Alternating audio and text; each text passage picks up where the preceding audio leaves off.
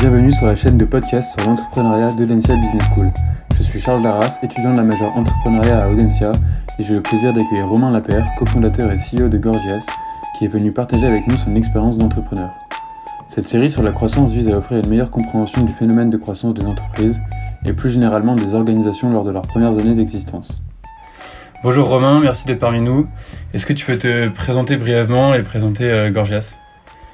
Ouais, avec plaisir. Euh, bah, du coup, euh, euh, moi j'ai fait une école de commerce comme toi du coup, et, et à l'issue de, de, ça, j'avais fait j'avais fait quelques stages dans à San Francisco dans des dans des startups tech, et j'ai été assez impressionné par l'impact que la tech peut avoir sur le, le, quotidien des gens et le côté effet de levier.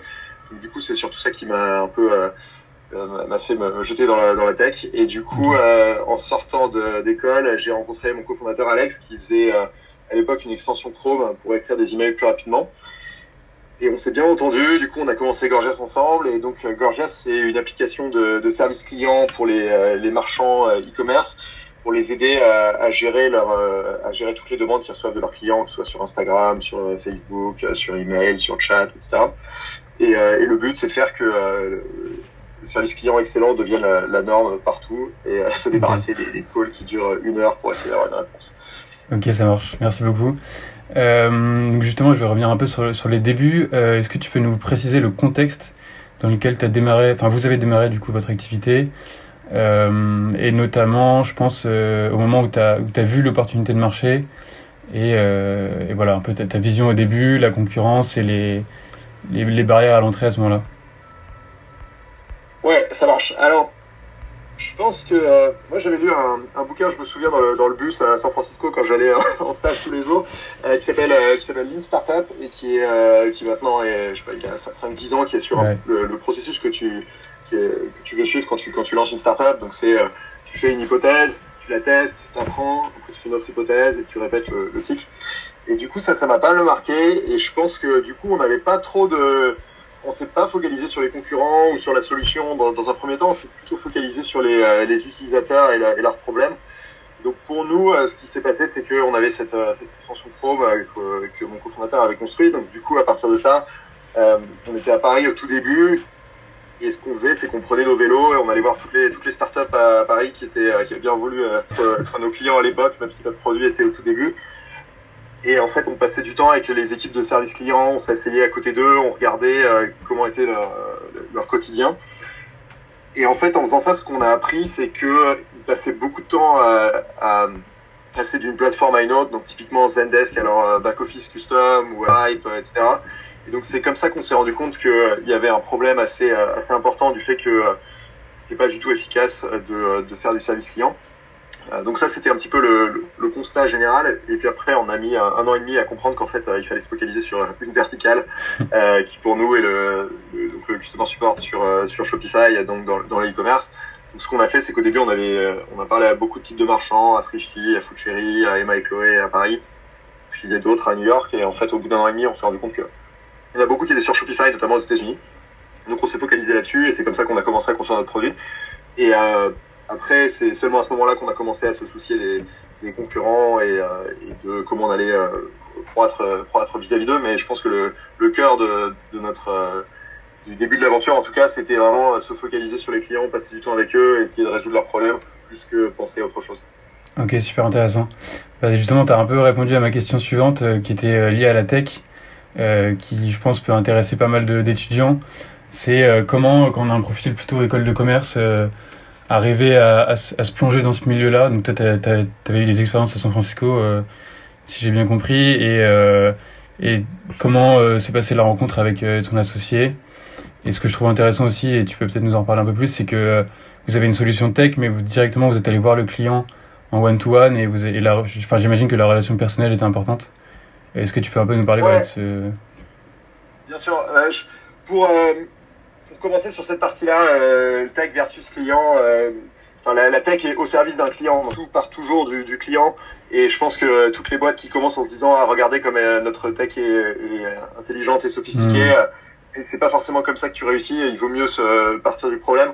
Donc nous, c'est clairement notre approche. après, pour répondre à la première partie de ta question sur en tant qu'étudiant aujourd'hui, comment se lancer et comment rentrer un peu dans, dans le monde des startups. Je pense que mon expérience, euh, moi j'ai commencé il y a 6 ans, donc j'étais j'étais à ta place il y a 6 ans et mon mmh. expérience est déjà périmée, je pense, euh, dans la mesure où à l'époque il fallait il fallait avoir un, un cofondateur technique. Je pense que c'était extrêmement important parce que si tu veux si tu voulais construire un produit et juste Enfin, tu pouvais pas juste faire des slides et, et, dire ok on va faire ça et on va recruter une agence web qui va nous faire qui va nous faire un produit. Le, produit est tellement important que tu peux pas l'externaliser. Ça c'était il y a six ans. Je pense qu'aujourd'hui les choses sont bien différentes. Euh, il y a, il y a donc d'un point de vue technique, je pense que ce qui a changé, c'est qu'il y a énormément d'outils qui permettent de euh, son produit. Donc ça veut dire euh, faire, faire, les choses un petit peu de, euh, à l'arrache pour que pour que ça puisse commencer à marcher au début et apporter de la valeur au client, quitte à ce que ce soit pas très soutenable sur le long terme. Mais le, le, le but initial, c'est de trouver le, le, product market fit. Donc du coup, ça veut dire pour ça, il faut répondre à un besoin et c'est pas grave si la solution n'est pas complètement construite pour le long terme. Donc ça, je pense que euh, si, si, je devais relancer une startup, euh, si je sortais d'école de commerce aujourd'hui, je pense que je regardais le problème. Euh, enfin, je serais évidemment ravi de, de rencontrer mon, mon cofondateur parce que je pense que c'était vraiment l'élément clé de, de, notre succès. Mais mais, mais je pense qu'il y a beaucoup d'opportunités qui sont ouvertes. Je pense à on peut créer des applications sur Airtable avec avec Zapier et ensuite faire un site internet avec Webflow. J'ai pas mal de copains qui ont lancé leur site et ils ont réussi à, à atteindre 10 000, 10 000 euros de chiffre d'affaires, 100 000 euros de chiffre d'affaires, parfois sans cofondateur technique. Et donc, du coup, il y a vraiment possible. Moi, avant, il fallait, euh, il fallait lancer un premier produit, il fallait des fonds pour, euh, pour euh, pouvoir payer les salaires de nous deux, voire nous trois, voire nous quatre. Euh, donc, il fallait lever plus tôt. Alors qu'aujourd'hui, je pense que c'est plus facile de on dire, OK, des outils, ouais. On va, ouais, on va atteindre 10 000 euros juste solo ou à deux, et ensuite lever des fonds, et ensuite recruter une équipe. Et ça, c'est juste aujourd'hui. Dans, dans, dans, deux ou trois ans, ça va être encore plus facile. Et c'est le, le, sens de, de la tech. Donc du coup, euh, donc, du coup, je pense pas que mon expérience soit ultra applicable. Euh, et j'encourage vachement à ceux, qui nous écouteront à, à essayer de regarder, d'apprendre à utiliser Webflow, Zapier, Airtable, ce genre d'outils pour, euh, pour faire leur, startup. Enfin, en tout cas, démarrer euh, vous-même avant de, avant de chercher à lever des fonds et autres. Euh, après, ce qui reste, je pense que c'est ultra important d'être entouré d'entrepreneurs autour de soi parce que euh, au début on se dit euh, pourquoi ça va marcher pour moi? Il y a, tellement de difficultés euh, je, je sais pas trop comment ça va fonctionner. Nous on a fait un accélérateur à Paris qui s'appelait Numa qui nous a pas mal aidé parce qu'il y avait je sais, une dizaine de startups autour de nous et juste d'être dans un environnement un peu psychologique avec avec d'autres entrepreneurs c'est c'est très bien pour pouvoir parler des problèmes.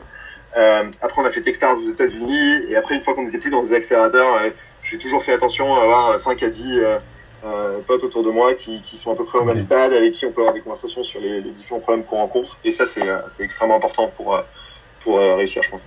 Ok, super. Bah, super intéressant. Euh, je vais maintenant revenir un peu sur notre thème principal qui est la croissance. Euh, qu'est-ce qui, selon toi, caractérise la croissance de Gorgias? Et notamment, est-ce que tu peux nous parler un peu des KPIs ou des metrics qui t'ont permis de suivre un peu cette, cette croissance? Bien sûr, ouais. Alors quand tu dis quand tu dis caractérise, qu'est-ce que tu, tu penses en particulier? Alors quels sont les, les leviers de croissance? Par exemple, est-ce que vous avez une grosse traction? Est-ce que c'est une croissance plutôt linéaire? Est-ce que euh, euh... Ok. Enfin, tu vois. Ok, ok. Ouais, décrire un petit peu les, les phases de, de la ouais, croissance, ça marche. Euh, ah, donc nous d'abord on est on est un, un, B2B SaaS, donc ça veut dire on fait un, un, software pour des entreprises qui est hosté dans le dans le cloud. Ok ça fait beaucoup d'anglicisme en une phrase, et c'est ça le mieux. Euh, et donc, euh, donc c'est une industrie qui est extrêmement codifiée. Euh, il y a quelqu'un qui s'appelle Jason Lemkin qui fait euh, un blog qui s'appelle SaaSter, qui est un petit peu la, la référence dans le domaine du, du, SaaS, donc Software as a Service. Et en fait, les métriques que tu regardes pour suivre ta croissance sont extrêmement codifiées dans l'industrie. Donc tu regardes ce qui s'appelle le ARR, donc c'est Annual Recurring Revenue. Après tu regardes le combien de nouveaux clients tu rajoutes. Après, tu regardes ta rétention. Donc, la rétention, c'est euh, si j'avais euh, 100 000 euros de revenus euh, pour un certain nombre de clients au début de l'année, à la fin de l'année, est-ce que j'ai 90 euh, 000 de revenus, ce qui veut dire qu'il y a des clients qui sont partis ou qui payent moins Est-ce que j'ai 110 000 de revenus, ce qui veut dire qu'il y a des clients qui payent plus, qui compensent le fait qu'il y a des clients qui sont partis euh, Donc, du coup, c'est ça les métriques qu'on regarde essentiellement. Donc, nous, on a le pipeline qu'on génère, donc ça veut dire les, euh, la somme des, des, deals qui sont gérés par notre équipe de sales. Ensuite, on a le, le revenu closé de nouveaux clients. Donc ça, c'est tous les nouveaux clients qui commencent à utiliser notre produit et qui payent pour, euh, pour le produit. Et, euh, et trois, on a la rétention. Donc ça, c'est euh, la somme de euh, gens qui payent plus, des gens qui ne payaient plus mais qui repayent, euh, des gens qui euh, euh, qui euh, payent moins, donc c'est-à-dire qui, qui downgrade, qui vont sur le plan d'en dessous, et enfin les gens qui churn. Donc churn, ça veut dire qu'ils arrêtent d'utiliser le produit. Euh, donc ça, c'est les métriques qu'on regarde euh, et qui sont extrêmement importantes. Après, euh, il y a deux autres métriques qui sont intéressantes, c'est euh, combien tu payes pour acquérir un client et combien ce client te rapporte euh, dans le long terme. Donc combien tu payes, ça s'appelle le CAC. Euh, et ensuite, euh, tu as l'LTV qui est euh, lifetime value du client. Euh, et donc du coup, ça c'est euh, combien le client va te payer en année 1, 2, 3, 4, 5 jusqu'à ce qu'il finisse par, euh, par churner ou, euh, ou, euh, ou fermer. Ok. Donc ça, c'est la métrique qu'on regarde. Euh, après, sur euh, euh, les différentes étapes de la croissance, bah, en gros, on a eu, euh, je dirais, deux ans de, de calme plein. Ok. Où, euh, on, on essayait de vendre, mais on n'y arrivait pas. Euh, donc ça, c'était euh, entre 2015 et 2017. Et ce que je faisais à l'époque, euh, donc moi, comme je, je suis CEO, je passais, euh, c'est moi qui passais du temps à, vendre le produit, donc je faisais euh, une dizaine de démos par semaine à des clients potentiels. Ok. Il n'y en a aucun qui était intéressé, ou alors ils étaient tous intéressés, mais personne n'utilisait euh, Ouais. notre produit en, en réalité. Et vous étiez à Paris à ce moment-là ou? On était euh, un peu à Paris et un peu à, un peu à San Francisco. Ok. Euh, donc du coup c'était cette période-là. Et en fait en étant à San Francisco ce qui était intéressant c'est qu'on a commencé à parler à beaucoup de marchands euh, qui étaient sur Shopify en particulier. Et ça a commencé un petit peu à marcher avec eux. Donc du coup on s'est focalisé là-dessus. Et c'est là où on a commencé je dirais à avoir une croissance de euh, bah, la première année tu vas de, de zéro c'était vas zéro à, à 800 000 euh, je veux pas dire de bêtises mais ça doit être quelque chose comme ça euh, ouais je, je dirais dans zéro à 400 000 euh, dollars de chiffre d'affaires donc ça c'était la première année et puis après, on a dû, on a fait euh, euh, ouais, 400 000, 1 million 5, donc x3. Après, on a fait 1 million 5, 4 millions 5, euh, encore x3. Et après, on a fait 4 millions 5, euh, 13 millions 5, donc grosso modo encore x3 derrière. Typiquement, ce qui se passe, c'est que tu fais triple, triple, double, double. Donc nous, on a fait triple, triple, triple. Mais en fait, ce qui s'est passé la, la troisième année, c'est que donc c'était 2020. Et donc, euh, c'est une année très intéressante parce que le, le Covid a évidemment euh, bouleversé pas mal de choses.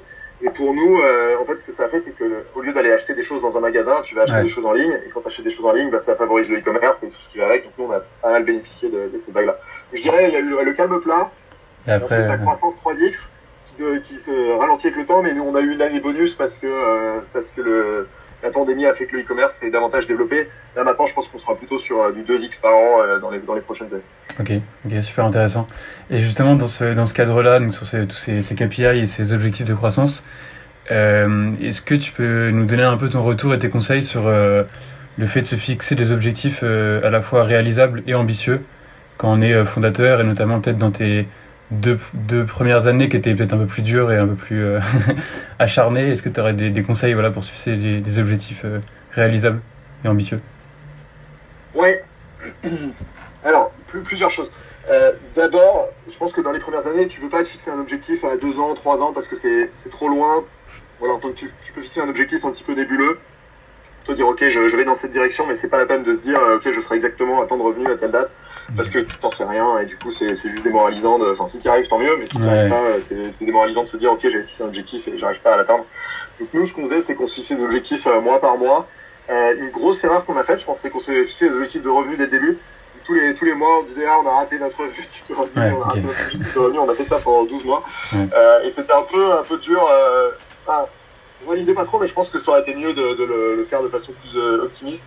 Et du coup, de façon plus optimiste, c'est de se dire, euh, tu avant d'avoir du revenu, tu as plein d'étapes. Tu vois, as euh, conversation avec des clients, tu as client qui va tester ton produit, euh, client qui te donne du feedback, euh, client qui, euh, qui décide de payer.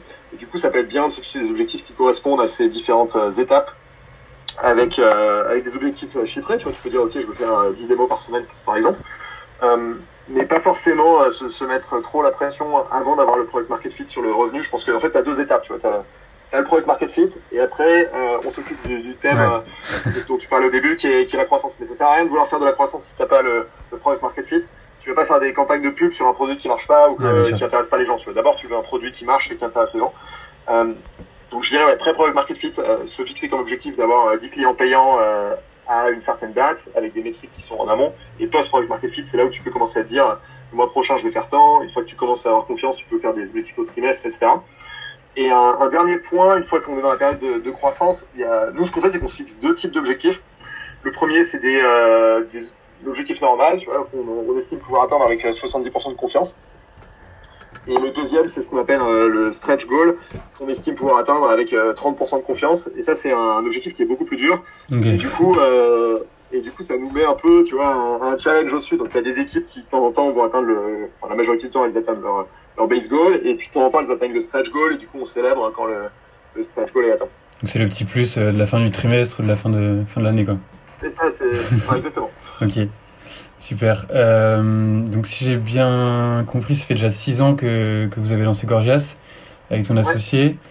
Euh, pour enchaîner un peu et peut-être aller sur les, tes années 3, 4, 5, euh, quels ont été les événements et les leviers qui ont pu influer sur euh, votre, trajectoire de, votre trajectoire de croissance? Et je pense notamment au recrutement de certains salariés, les premiers, qui ont dû être cruciaux, ou les levées de fonds, ou ce genre d'événements. Alors pour nous, c'était plutôt les recrutements qui ont été vraiment importants pour augmenter la, enfin, permettre d'avoir de la croissance quand tu es, quand es CEO au début, tu, tu, fais un peu tu vois, tout ce qui est go-to-market, c'est de trouver des mmh. clients, etc. Et en fait, tu le fais, ça, ça marche, hein, parce que si ça marche pas, tu, tu pourras pas passer à l'étape d'après. Mais euh, c'est important de se rendre compte euh, que c'est, il faut des gens full time sur euh, certaines parties de l'entreprise. Et donc du coup, euh, un des, des, moments assez importants, je pense, au début, moi je faisais euh, de l'outbound, donc ça veut dire j'envoyais des emails aux, aux, prospects pour essayer de les, les convertir, et on était sur l'App Store de, de, Shopify, la plateforme de e-commerce sur laquelle on est on travaille. Et, euh, et, très rapidement, en fait, on a embauché euh, un ancien client qui s'appelle Phil, qui est maintenant le, le, VP de Business Development. Donc, business Development, ça veut dire tout ce qui est partenariat avec, euh, avec d'autres entreprises. Et dès qu'on a embauché Phil, en fait, c'était intéressant parce que moi, je faisais un petit peu de partenariat, mais tu vois, je faisais ça une heure par semaine, un petit hmm. peu euh, le côté, temps, alors que lui, il était à fond dessus. Et en fait, je pense que s'il y a un truc que j'ai appris, c'est quand tu veux que quelque chose marche, il faut mettre quelqu'un à fond, enfin 100% de son temps dessus, avec un, avec un, un objectif chiffré qui peut, sur lequel il peut regarder chaque semaine enfin il peut, euh, il peut suivre chaque semaine, pardon. Euh, donc du coup, ça, ça a été un levier assez important. Euh, les, les, partenariats, au début, c'était à zéro. Maintenant, c'est la moitié de notre croissance. Donc, euh, ultra utile. c'est parti de, tu vois, genre, une personne qui faisait ça. Maintenant, il y a 15 personnes dans cette équipe. Okay. Et, et, ça marche très bien pour nous. Donc, ouais, je pense que ça, ça a été un moment important. Un autre, ça a été de... ouais, de, on a, en fait, c'était un livre qui s'appelle Traction, qui est pas mal une fois que tu as atteint le product market fit pour regarder comment tu, tu fais de la croissance euh, qui t'explique qu'il y a 18 canaux de, de, croissance possibles et généralement il y a 3-4 canaux qui marchent pour ta boîte. Et donc le, le, le challenge c'est de découvrir les euh, parmi les 18 euh, quel est, euh, quels sont ceux qui marchent. Et donc ce que tu veux faire, tu vois, nous les partnerships c'est un qui marche. Donc dès que ça marche, bah, tu, tu, tu mets quelqu'un dessus pour tester. Une fois que tu as testé, tu vas à fond et là tu investis de l'argent, tu lèves des fonds, etc. pour, euh, pour pouvoir l'utiliser pour croître davantage. Euh, donc en fait, ouais, je pense que le, les leviers essentiels, c'était avoir une personne full time pour euh, une fois qu'il y a un canal sur lequel on va investir pour euh, euh, essayer d'en tirer le, maximum de, de fruits. Okay. Euh, ouais, donc je dirais que c'est ça essentiellement le, le levier de, de croissance qu'on a eu. Et donc les levées de fonds plus un moyen de du coup de recruter, j'imagine que euh, enfin, un moyen d'accélérer la croissance sur le recrutement quoi, si j'ai bien compris. Ouais, ouais, ouais. C'est assez intéressant. Il y a des boîtes qui euh, il lève énormément d'argent, mais en fait, tu, au début, tu vois, genre si t'as euh, si as 10 millions, bah, tu, tu sais pas comment dépenser tes 10 millions parce que tu, ouais. tu, tu, vas pas tout mettre en, en pub Facebook ouais. et, et, et, y aller comme ça, tu vois. Donc tu, tu, tu fais plutôt des tests, tu dis ok, je vais mettre 100 000 là-dessus, 100 000 là, 100 000 là, et donc nous, on n'a jamais été dans un cas où on se disait euh, ah, on a vraiment pas assez d'argent, euh, on peut pas tester ce, ce nouveau canal. Donc c'est plus euh, à chaque fois qu'on avait, je sais pas, de l'ordre de un an de cash qui, qui nous restait, euh, ce qu'on faisait, c'est qu'on allait, euh, on allait voir les VC, essayer, essayer de lever, et ça s'est pas trop mal passé. donc du coup, les, les, levées de fonds, c'était toujours en amont du processus pour s'assurer qu'on ait toujours des, des, moyens pour investir, okay. mais jamais en mode ah, il faut vraiment qu'on lève pour pouvoir tester ce challenge. Okay. Donc vous avez finalement trouvé de la rentabilité assez rapidement et et vous n'étiez pas obligé, la, obligé, enfin obligé de lever pour survivre euh, et continuer à investir, si je comprends bien. Ouais, alors euh, ouais, complètement. Alors après, la rentabilité, c'est encore loin. Ouais.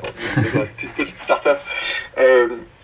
Euh, mais euh, ouais, idéalement, quand tu es une startup, tu veux, enfin, si tu veux être rentable, tu sacrifies grandement la, la croissance parce que du coup, tu investis beaucoup moins dans l'avenir. Donc, c'est tout l'intérêt de lever des fonds, c'est de se dire, la rentabilité, on en parlera dans, dans 5 ans quand on fera euh, 300 millions de chiffre d'affaires. Pour okay. l'instant, le but, c'est d'aller le plus vite possible vers ces 300 millions de chiffre d'affaires. Euh, donc, euh, mais après, ouais, on a, on a pas mal de, on a des revenus qui nous permettent, euh, qui nous permettent d'investir sur sur la croissance et de pas trop dépenser, enfin pas trop brûler entre guillemets de, de, de cash qu'on qu'on reçoit des Donc tu vois aujourd'hui on est assez on est assez capital efficient et je pense que c'est ça qui nous permet aussi de pas être stressé par rapport au levée de. Oui, ça marche. Est-ce que au cours de, l'histoire de Gorgias, il y a eu éventuellement des, coups durs ou des petites mésaventures euh, qui vous ont freiné et que tu voudrais partager avec nous? Et euh, seconde question, est-ce que euh, vous avez pivoté depuis le début ou vous êtes resté sur l'idée initiale euh, lors de la, création? Alors nous, on a pas mal pivoté au début. Ouais. Euh, on était parti sur notre extension Chrome. Assez rapidement, on s'est dit on va essayer de, faire la prédiction de, de réponse. Donc un petit peu ce que tu as dans Gmail aujourd'hui où il suggère la, fin des phrases. Euh, donc on a fait ça sur Gmail, on s'est rendu compte que c'était mieux de le faire sur Zendesk, on l'a fait sur Zendesk, on suggérait des, réponses types aux messages reçus de la part des clients. Ça c'était tout en 2015.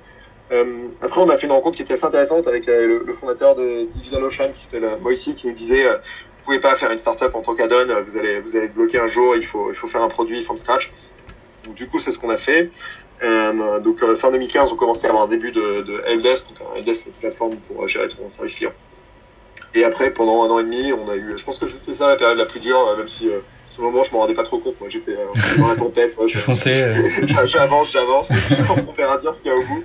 Euh, mais euh, je pense que c'était ça la période dure parce que du coup, on savait pas qui étaient nos clients. On avait, on avait quelques early adopters, notamment Laurent de, de qui, qui utilisait notre produit dès, okay. dès le début.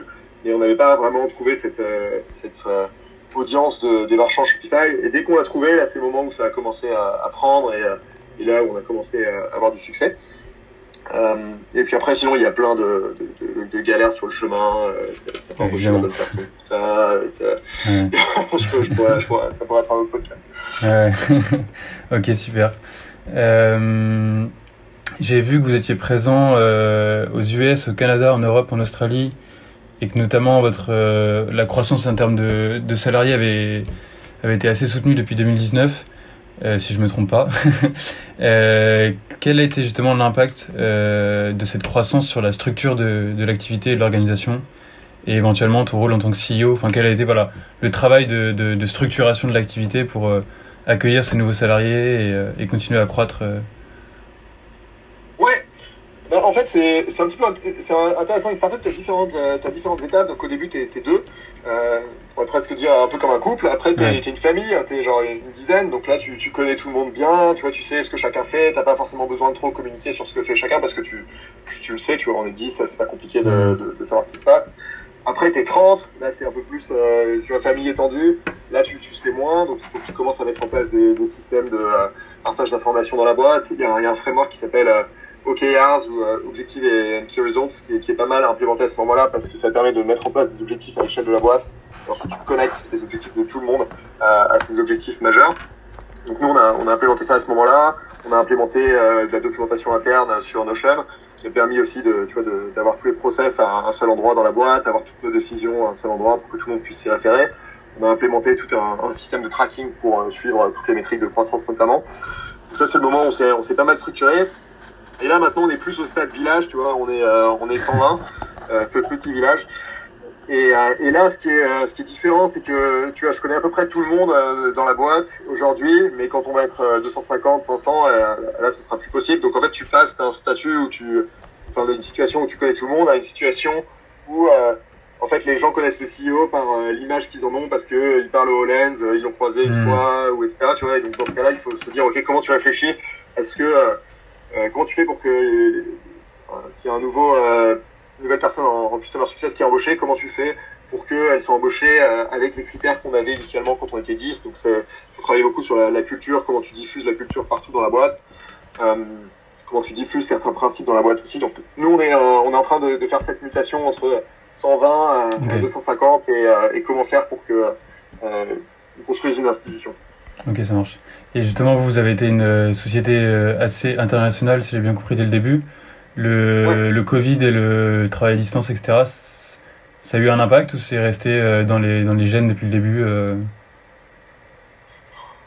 Ouais, alors nous, pas un impact considérable. Euh, bah, on va plus au bureau, évidemment, dans, dans, dans, dans aucun des, euh, des, pays. Enfin, là, ça vient de réouvrir à San Francisco, donc euh, c'est super. mais sinon, bah, le, le, seul inconvénient, c'est qu'on on se voyait moins, tu vois, on faisait, on faisait tout en ligne, mais sinon on avait déjà pas mal l'habitude de, de, faire pas mal de choses en ligne. Euh, on, là, on compense en commençant à réouvrir les bureaux, en faisant un peu des, des happy hours dans les pays qui l'autorisent.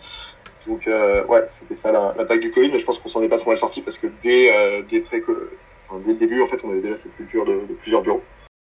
Ok, super. Euh, on arrive à la fin de notre échange. Est-ce que tu aurais un dernier conseil à nous donner? Dernier conseil? Un dernier conseil pour les entrepreneurs en herbe qui. Ouais, je... je... pense que mon dernier conseil, c'est que c'est vraiment l'âge d'or des, des startups tech en ce moment. Euh, on voit ça notamment avec, euh, avec tous les, les tours de financement qui sont en train d'être faits. Donc d'un côté, euh, il y a énormément de demandes et euh, il y, a, y, a, une citation qui est Software is eating the world. Donc tu vois, petit à petit, en fait, le, le software se développe et se, se propage dans tous les, les aspects de la société. Euh, donc euh, il y a vraiment énormément d'opportunités. Je pense qu'il n'y a pas de meilleur moment qu'aujourd'hui pour, pour commencer une startup. D'autant que de l'autre côté, les barrières à l'entrée ont, ont, énormément baissé. On en parlait, on parlait tout à l'heure. Donc je pense que si vous voulez vous lancer, euh, donnez-vous euh, au moins 12 mois. Allez-y, faites un prêt votre, auprès de votre banque ou essayez de trouver un peu d'argent pour, pour commencer. Et puis, et puis tentez le coup. Il n'y a, a, rien à perdre. Généralement, en plus, quand on a fait une école de commerce, c'est un petit peu comme si on avait une assurance. On est sûr d'avoir un job si jamais si jamais ça marche pas. Donc ça vaut vraiment le coup de prendre le risque. Ok, un grand merci Romain d'avoir répondu à nos questions. Vous pouvez retrouver l'ensemble de nos podcasts sur podcast-entrepreneuriat.audencia.com. Merci Romain et à bientôt. Ça marche, avec plaisir. Ciao, ciao.